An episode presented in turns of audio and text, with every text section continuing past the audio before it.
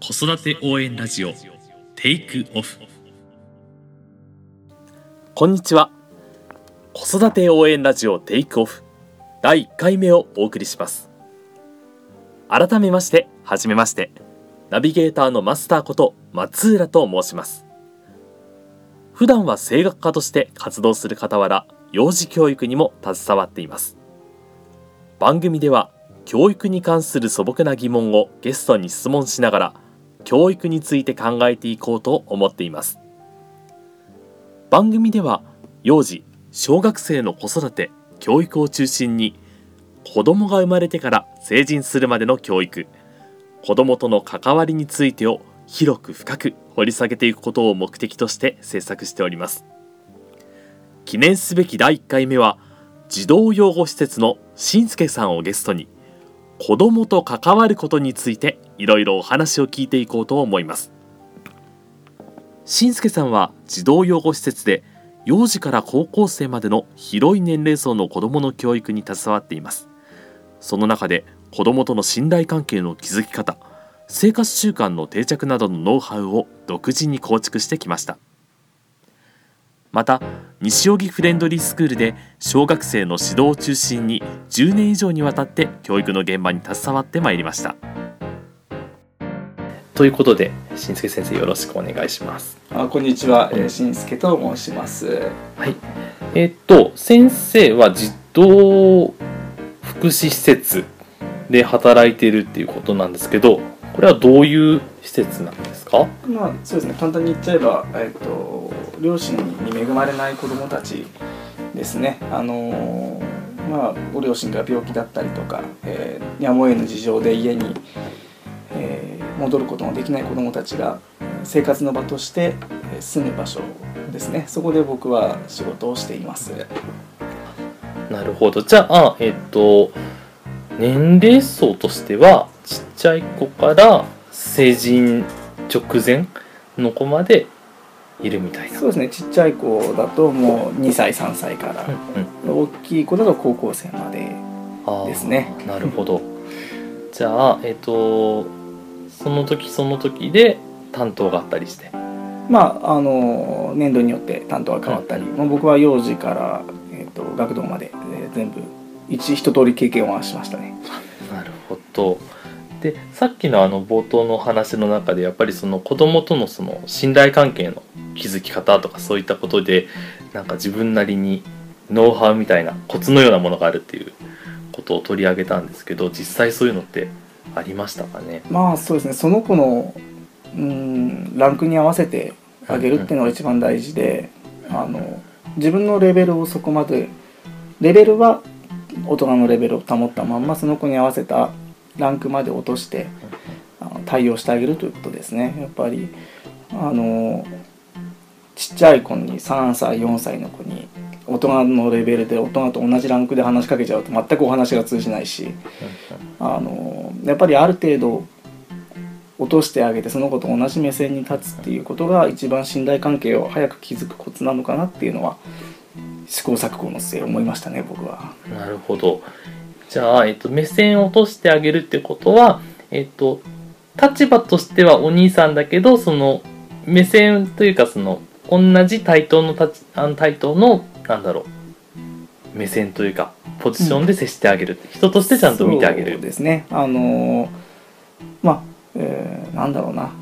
子供に話しかけるでまあなんていうのかな。赤ちゃん扱いをしないっていうことが一番大事で。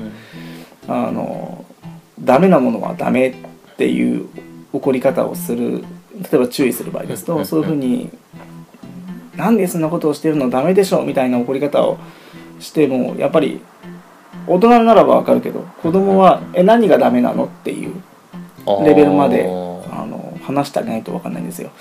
まあ本当にいい子にしててねみたいな言い方をしててもえ何どのレベルでいい子にしてればいいのか子供は分からないのでまあ例えばどっかにお出かけするんであれば初めから、今からじゃあ病院に行くからねって病院は騒いでいいところかなって、ね、ダメなところって。じゃあダメだったらそこであの静かにできるのが、ね、お兄ちゃんだよお姉ちゃんだよっていう話を事前に子供にしといて。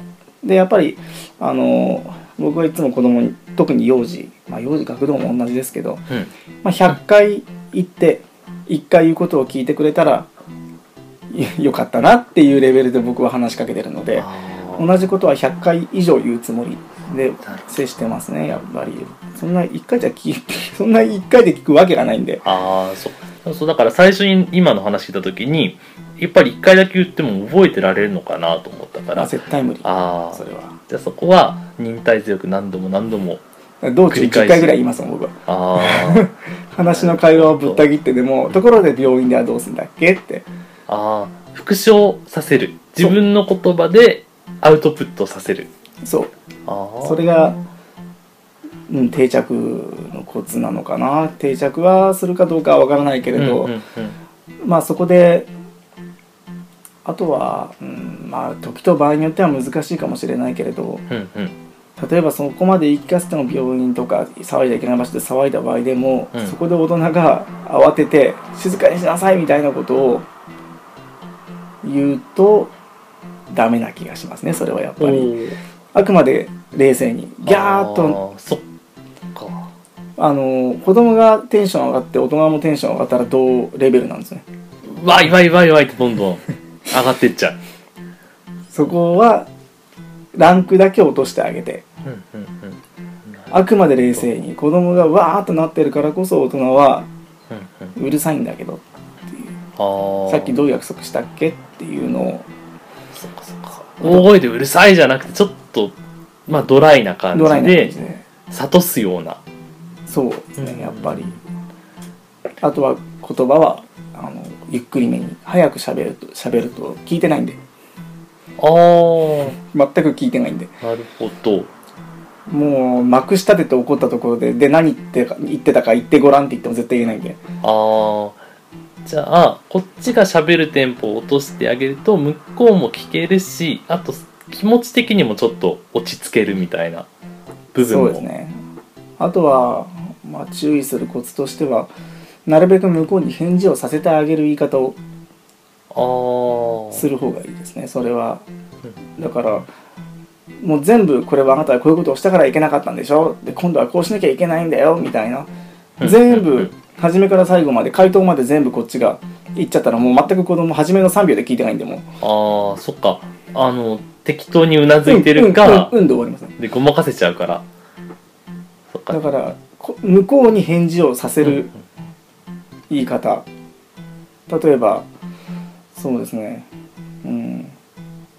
なんだろうな。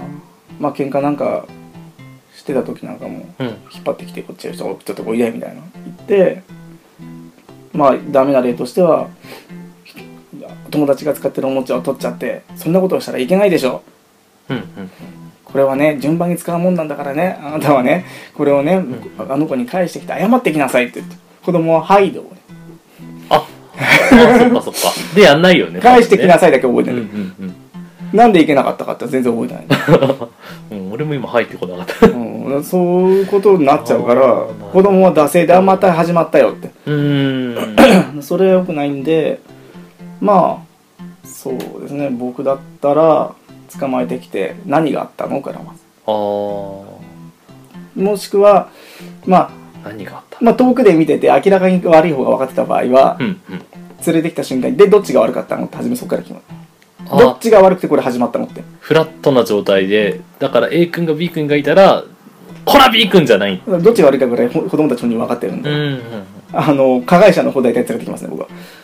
どっちが悪かったのって。まず第一に。加害者に加害者って決めつけないでどっちが悪かったの？って聞く。でも大体あっちが悪いって言うんですよ。ねうーんうん、そっかあっちが悪かったか。じゃああっちの子は何をしてあなたはうん。と怒ったわけって。うんうんうん言うとこういうことを例えばおもちゃをずっと使ってたから俺は怒った。だから向こうが悪いって、うん、じゃあ使ってたのは分かったけどじゃあそれが欲しいからあなたは何をしたのって叩いた。じゃあ悪いじゃんって、うん。質問攻め。持ってたただ持ってて貸さないっていうのとうんうん。貸してくれないからぶったたいたってどっちが悪いと思うって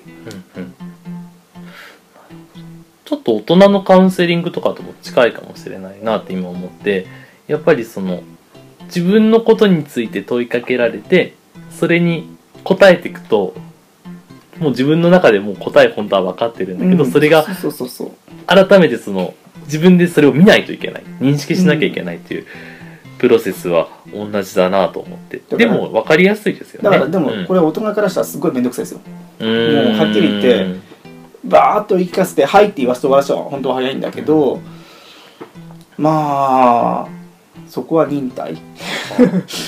もうね、明らか悪いって分かってるのにどっちが悪いのからスタートしないといけない。そそこから始めてやらないと、うん。あの会話が会話になんないんですよね。人こっちが一方通行で「はい」で終わりっていう。ああでもそういう怒り方する人多いようないっぱいいますね。して意味がないのにと思いながら。顔つき見たら分かります？他のとこ見たりとか「あー。はいはい」から返事。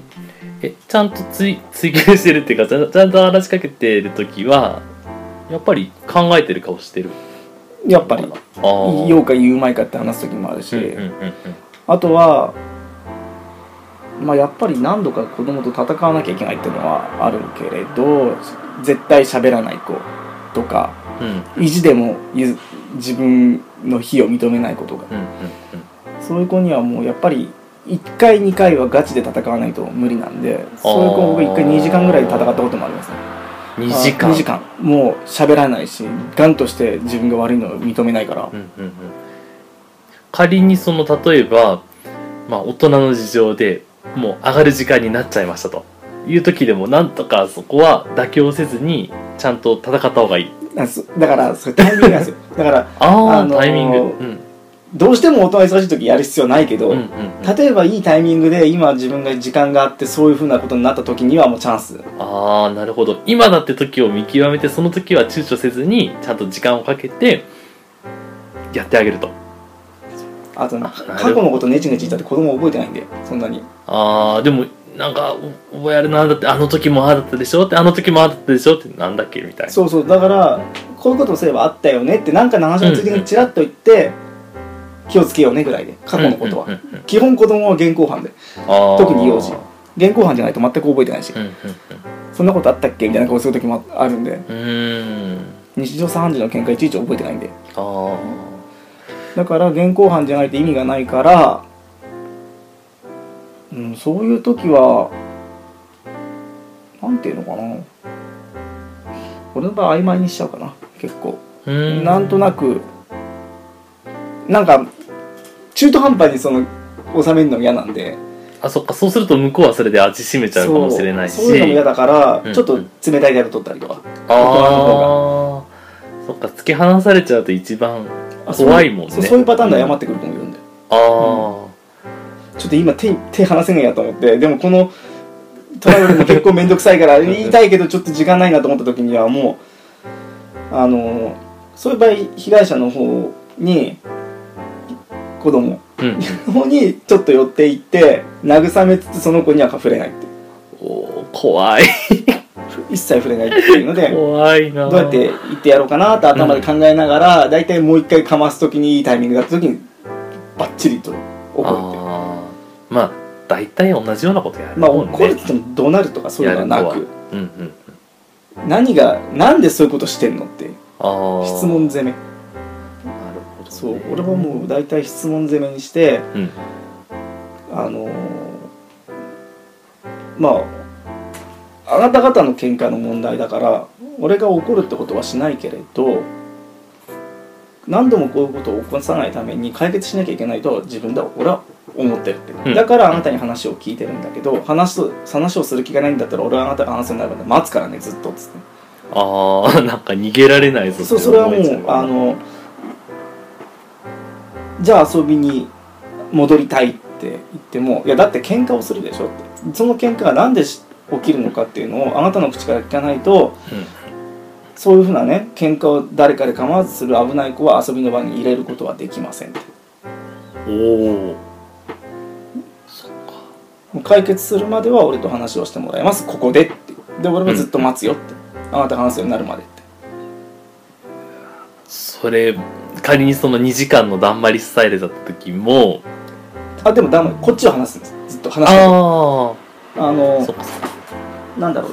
黙りここくって会になる子によく使う方法としては何でもいいから「うん」とか「はい」とかいう返事を一つ取ればあのそこから突破口ができるんですよ。まずはイエス・ノーの質問から始める。そう。あのー、ねちねちねちねちねちねち同じことを延々延々と言ってるのもほとんど嫌がらせに近いねそんなことしちゃうとあのいるな要はちゃんとその内容について話ができる状態にまずは持っていかなきゃいけないんうんうんで、うんうん取り調べなんかもそうじゃないですか。カツ丼食わしてお母さんと怒ったら地元の話したりするじゃないですか。そういうふうなあのと同じでところで今日幼稚園で何があったの？とか、うんうんなんか適当な話をポンと振ってみて、うん。別にあなたに対して怒ってるわけじゃないんだからねっていう。うん。あくまでこれは解決のための方法をあなたに聞きたいがためだからっていうのでもう僕は全く関係のない話題をポンと振ったりとかして、うんうんうん。じゃあ北風と太陽だったらちょっと温めてあげるそうとまずはいうのも。だからもう本当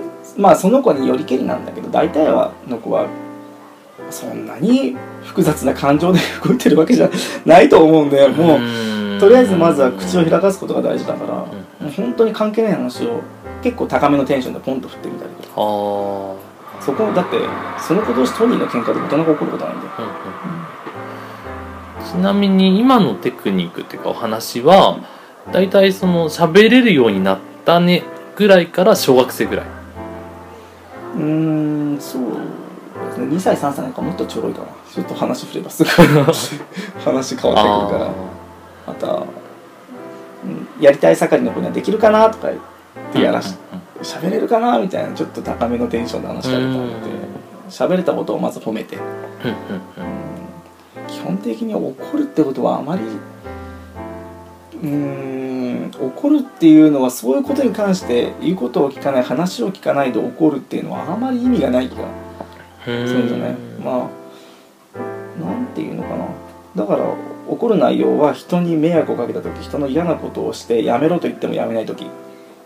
ああ他の人に？怒るよって、うんうんうん。まああの初めに言ってあるんで。あとは本当に危ないことをした時には怒るよ。他は別に。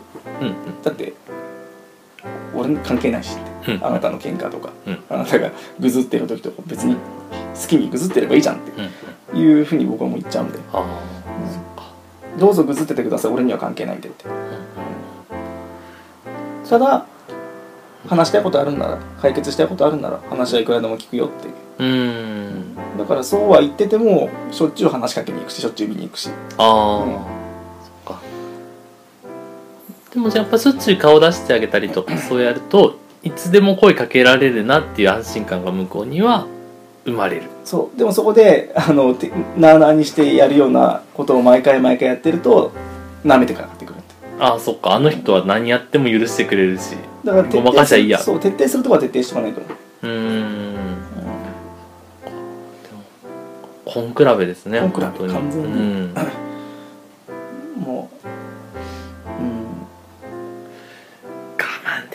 かな。ねそう。だから結構大人の方は大変だとは思う、だってうん、やっぱり こ相手の言うこともお願いもある程度聞いてあげてこそのこっちのお願いもだから。まあそうそうそれはねやっぱり、学童なんか特に男の子とかなんてややりなさいってことをやらない時うんは、うんうん。俺がお願いしてやってって言ってることやってくんないなら俺もあなたのこと聞かないよって。気も悪いしと思ってもうその辺ははっきり言っちゃうんで、うん、こんだけうんだからまあだからああれですよね。僕なんかやってとか言ったことは大抵やってあげるんで、うんううん。うん。なるべくできてもできなくても、うん。うん。やべできないって。って言いつつもやってあげる。トライはしてあげるよ。トライはしてあげる。そうそうそうそう、その姿勢が大事だからそういうのを何度も続けていくとうん。まあ信頼が生まれるっていうのかな。なるほど、それがあるからこそ突き放されちゃったりもう知らんよって言われるとうわそうそう思っちゃう。そうそうそれないと別にだっていつもそうでしょってなっちゃうよね。うんだからそういうふうに毎回接してあげるからこそ冷たく当たるとその子はすごい気になるっていう。ああなるほど。えもう全然そのなんだろう。意に返してあげないというかプイってやってる時にやっぱり不安になった子ってかまってオーラ出したり。うん。それはかまっとらやったりとか、すごいなんか話しかけてきたりとか。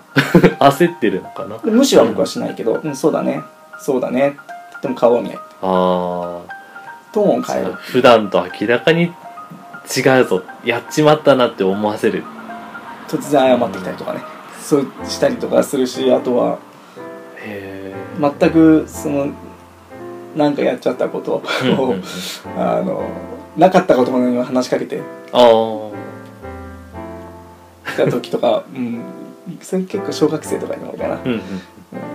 もうそういう時はもう逃さずにさっきのやつだけどさああいうことを、まあ、そその子はちょっとちっちゃい子に意地悪をして、俺が注意をした時に「いいんだよ別に」みたいなこと言ったんで怒った。と怒ったってももうその場からすぐ立ち去ってそのちっちゃい子たちをかばってあげて「もう部屋戻ろう」っつってうんうん。もう完全に無視して基本僕その子にはあんまそういうことはしないんだけどただ何事もなかったかのように話しかけてきてさっきのようなあのああいうふうな態度をねあのなかったことにしようとして話しかけてくるやつとは俺は話さないっつって。おお怖い。なるほど。さっきのことお前どう思ってんだっつって。うんうん。ビクッとするよね。悪いと思ってるよみたいうん。ななんでやってんのじゃあ。うんうん。まあ結構大きい子たちもそういうことやったからあのまあ真似をしちゃってたってのもあるんだろうけど、ああうん、だから俺はもうそういうのはああいうのがいいと思ったお前真似してやってんのかってそこまではっきり言っちゃったんでうんそう思ってないってないことはやるなっつって。うん優しくね男は一番かっこ悪いっすねうんうんうんうん。なる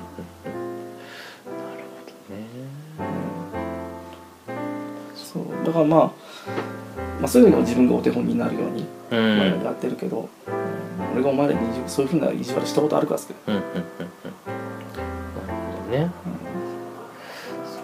じゃあやっぱりここまでの話で共通点は結構そのシンプルであることも大事なのかな。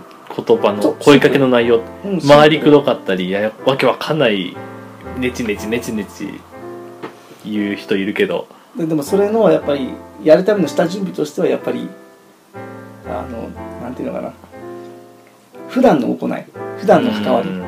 そこにおいて上から目線感を出した人は多分無理だと思う。あ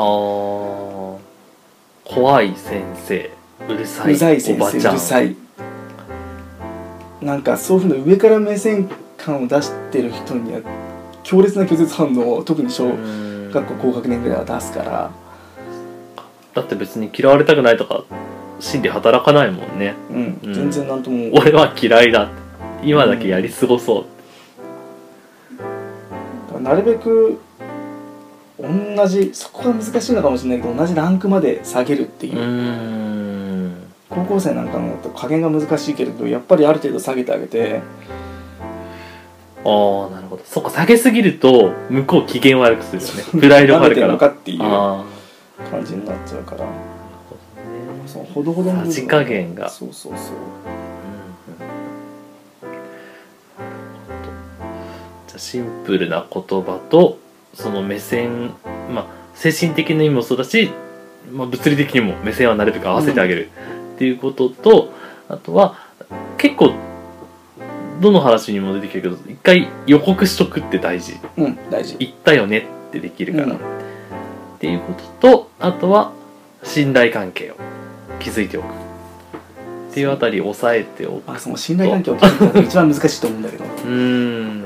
まあまこれはまた。あご家庭の場合だとね両親だとまあちょっと変わってくるんだろうけど、うん基本関わりは同じな気がするんですよね。僕が今まで過去見てきたすごくよくできたお,、うん、お子さんのお母さんとかそういうのがとても上手だったんで。あの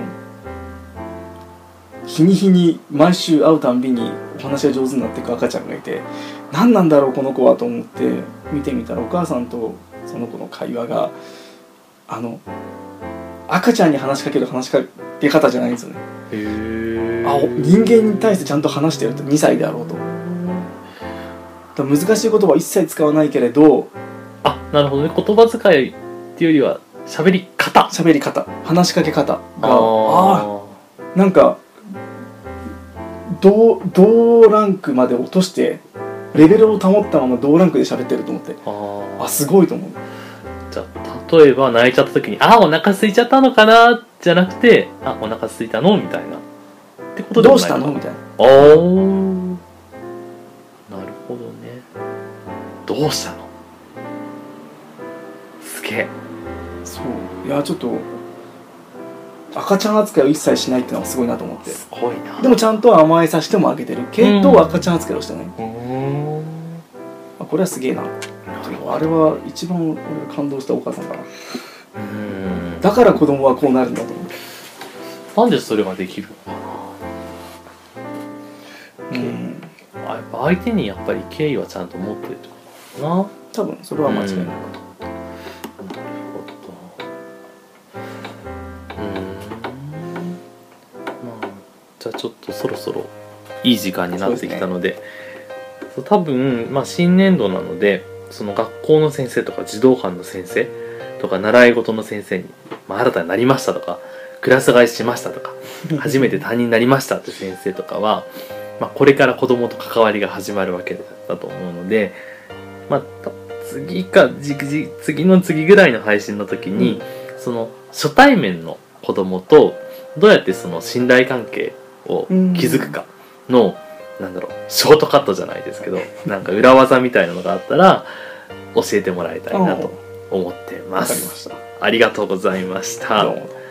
ということで、えっと、第1回は子供と関わることについて、まあ、声かけの仕方であったりとか、そういったことを中心にお話をしてもらいました。はい。次回の配信では、西荻フレンドリースクール室長の今野由美先生をお迎えして、2歳児の子育てをテーマにお届けする予定です。番組に関するご意見ご感想はメール info アットマークフレンドリースクールドットコムえー info アットマーク